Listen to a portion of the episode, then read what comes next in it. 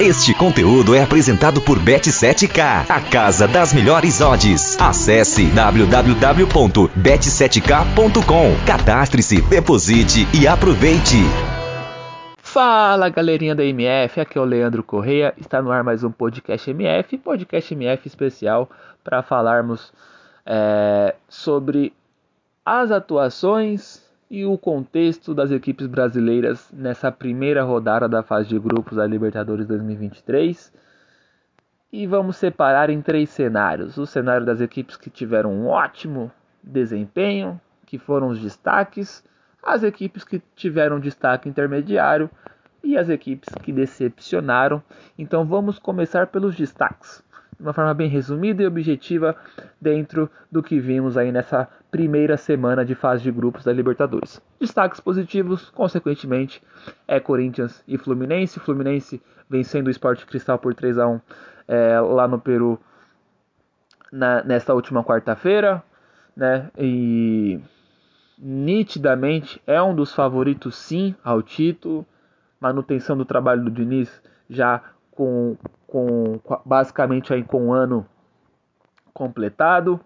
Temos a questão de reforços, um elenco mais encorpado, um elenco que, que consequentemente e aparentemente tem condições de disputar as três competições, mais volumoso e com qualidade. E aí, dentro disso, mesmo tendo uma final em que, em que precisa buscar o resultado, que é no domingo diante do Flamengo no Maracanã tendo um 2 a 0 contra, é um Fluminense que leva a sua equipe titular num território hostil, que é, que é lá é, no país peruano, e mesmo assim acaba conseguindo um resultado emblemático, uma virada né, contundente aí em cima da equipe comandada pelo brasileiro Thiago Nunes aí com diversas passagens aqui no futebol brasileiro, incluindo aí as mais marcantes, né, que, em questão ali de, de proporção que foi Grêmio Atlético Paranaense também no Corinthians. E mesmo né, um técnico brasileiro que conhece né, muito bem o Diniz, conhece muito bem como esse Fluminense funciona, não conseguiu parar o tricolor das Laranjeiras, vitória emblemática por 3 a 1 Fluminense começando muito bem num grupo que já teve uma grande surpresa que foi a vitória do The Strongest por 3 a 1 diante do River Plate. Então é um grupo que pode ser um grupo de muitas percas, e ganhos de pontos ali entre as quatro equipes, mas pelo menos o Fluminense inicialmente já começou vencendo fora de casa, que aparentemente vai ser um, um critério decisivo para garantir a primeira colocação nesse grupo. Muito bem o Flusão no início é, da sua jornada na Libertadores 2023 e também o Corinthians. Né? Para mim, os dois principais destaques, tranquilamente, o Corinthians que vence o Liverpool por 3 a 0 Quem acompanha o futebol uruguaio sabe que o futebol uruguaio não vem numa grande fase. O América Mineiro da Sul-Americana venceu por 4 a 1 Penharol. Então, isso mostra um, um indicativo do futebol uruguaio. Na última Libertadores não tivemos nenhum uruguaio na fase mata-mata, então não é de agora, não é uma questão recente isso. E o Liverpool é um dos destaques do futebol uruguaio, mas sabemos e quem acompanha sabe que não é uma grande equipe e ficou muito evidente no jogo de hoje. O Liverpool, aliás, no jogo dessa última quinta-feira, o Liverpool teve condições de buscar um resultado, teve condições de buscar ali é, abrir o marcador, porque o Corinthians deu essas condições. O Corinthians não fez um grande jogo. O Corinthians oscilou dentro da partida, principalmente após a condição do Renato Augusto, mas né, a qualidade técnica do timão prevaleceu.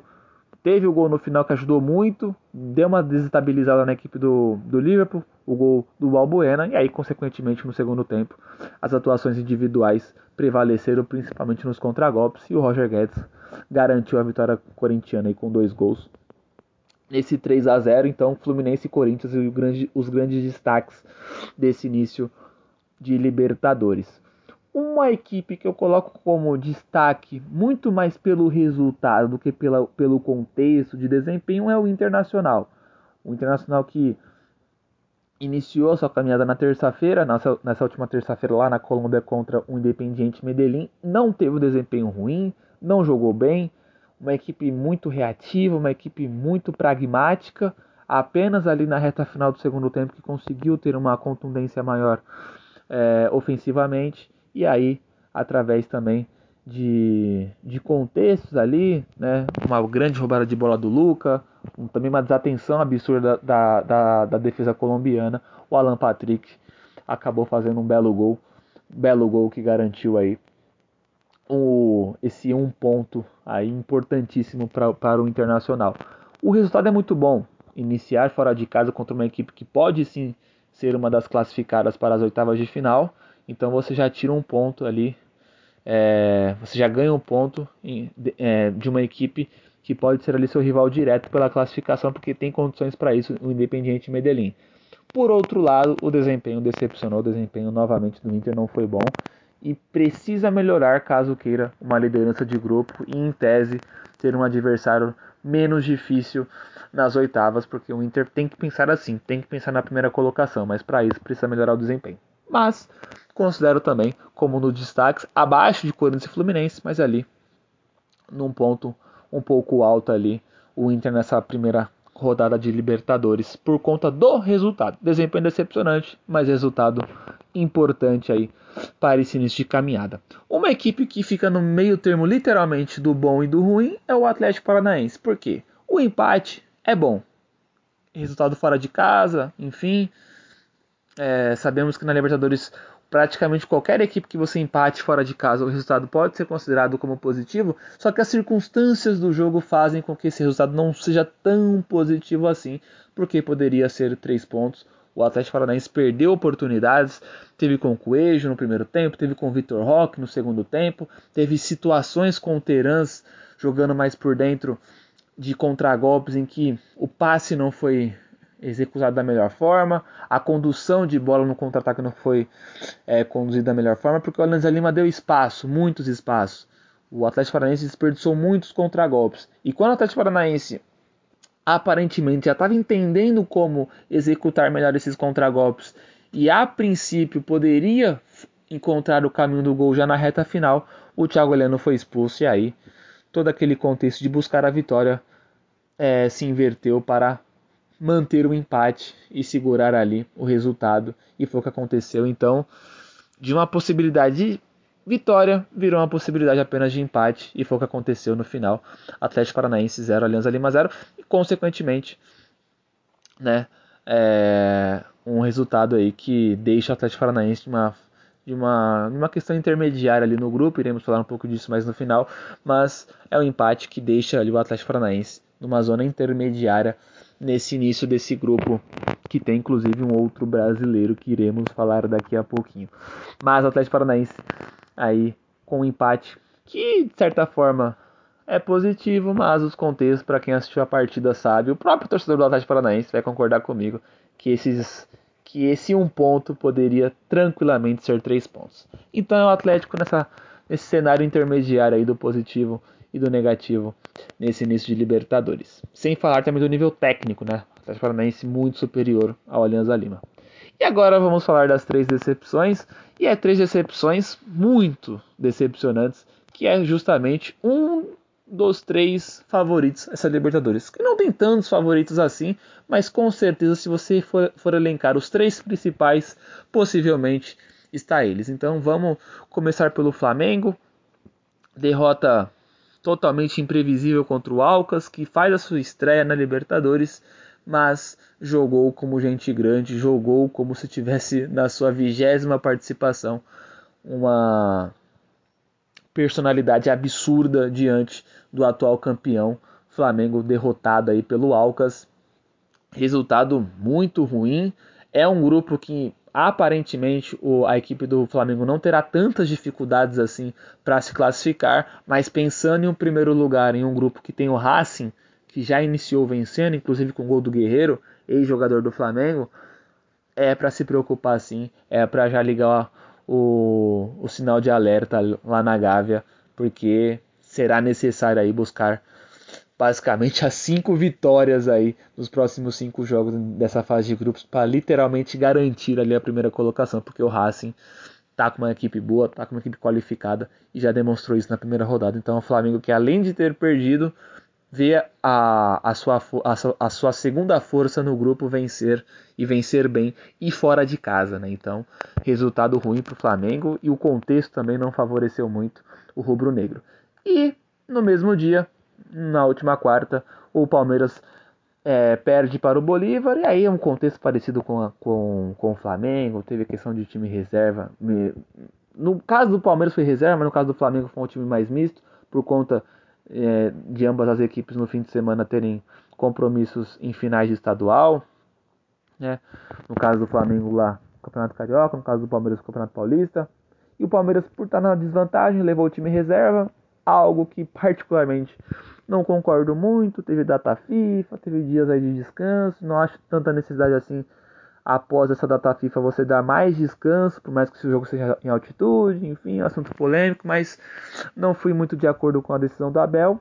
Muitos também não foram, né, torcedores, enfim, e até por conta disso é, ficou essa decisão meio polêmica, mas né, o Abel tem muitos créditos, levou o time reserva e esse time não foi bem, perdeu por 3 a 1 Poderia ter tido um resultado melhor, abriu 1 a 0 mas ali os contextos não ajudaram todo o ataque do Palmeiras basicamente era um erro após o gol e todo o ataque do Bolívar era um perigo iminente e, e dentro desses perigos acabou resultando aí no 2 a 1 teve a expulsão do Jailson que contribuiu em, em muito no resultado.